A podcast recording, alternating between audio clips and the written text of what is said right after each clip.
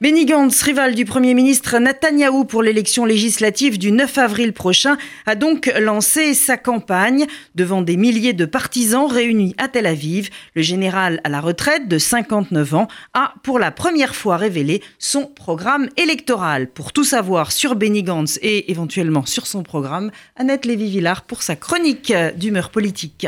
Oui, euh, bonjour Paul-Henriette. Eh bien, écoutez, pour une fois, il se passe quelque chose. On a vu le début de cette campagne dans, le ridicule absolu où chacun euh, fait son propre parti. Euh, il y a autant de partis que d'hommes et de femmes politiques en Israël.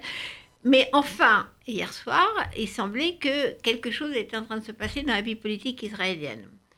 Alors, les sondages donnent toujours euh, Bibi Netanyahu gagnant aux prochaines élections du mois d'avril, euh, mais euh, il a toujours dit que même s'il était inculpé, il ne s'en irait pas, ce qui est quand même une situation très inconfortable.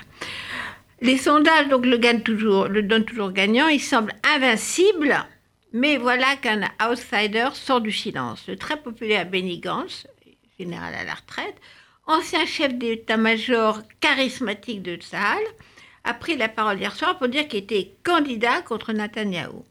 Que le Premier ministre n'est pas un roi, dit Gantz, il n'est qu'un chef de gouvernement et ne pourra pas diriger Israël en étant inculpé par la justice de son propre pays. D'ailleurs, Gantz a dit que s'il était euh, Premier ministre, il ne dépasserait pas deux mandats parce que le pouvoir finit par corrompre. Il attaque violemment le gouvernement actuel qui, dit-il, sème la division et la haine. Et lui ne veut pas diviser. D'ailleurs, son premier geste a été euh, d'inviter son vieux camarade de combat, le général Druz, euh, pour euh, discuter avec lui de la situation.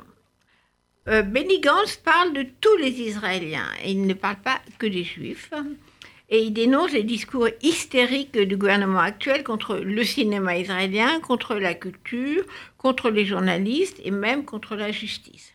Mais contrairement à ce que dit Netanyahou, Benny Gantz n'est pas un gauchiste.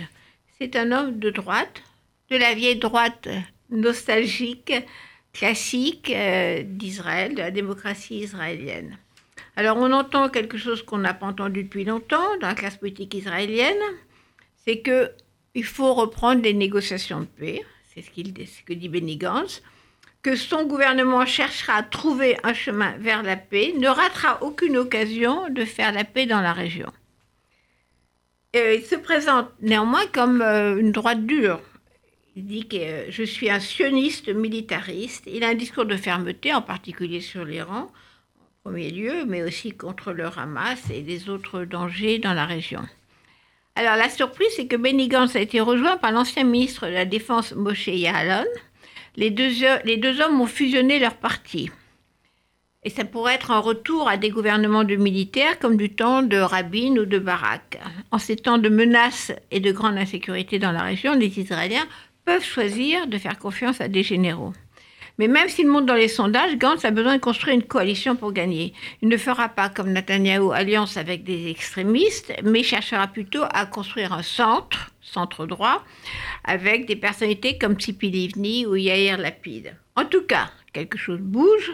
Ce matin, le journal Haaretz titre à la une, je cite, Pour la première fois depuis dix ans, on a quelqu'un qui a de l'autorité et de l'expérience militaire, qui peut rassembler le camp de l'opposition à Benjamin Netanyahu.